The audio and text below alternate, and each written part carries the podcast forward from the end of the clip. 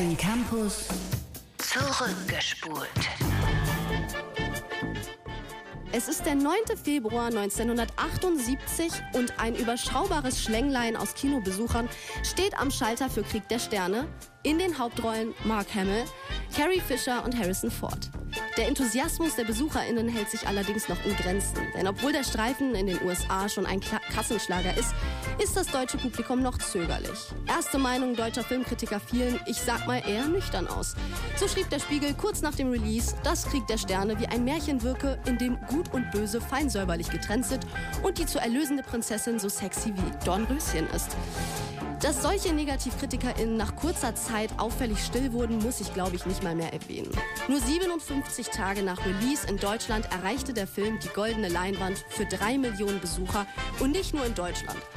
Zudem habe ich den Kritikern dieses Films etwas Wichtiges entgegenzusetzen. Star Wars hat auch die Animationstechnologie maßgeblich vorangebracht. Es war nämlich so, dass Regisseur George Lucas erst einige Körbe kassiert hat, bevor er von 20th Century Fox ein Go bekommen hat. Das lag auch daran, dass die meisten einen Krieg der Sterne bildlich für unumsetzbar hielten.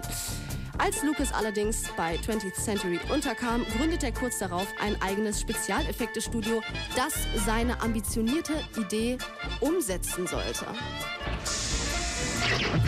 Damit konnte nicht nur eine 40-sekündige Animation des Todessterns bewerkstelligt werden, das ist übrigens ein Raumschiff. Nein, damit konnte auch revolutionäre Technologie entwickelt werden, die später noch bei Jurassic Park und sogar Forrest Gump zum Einsatz kam.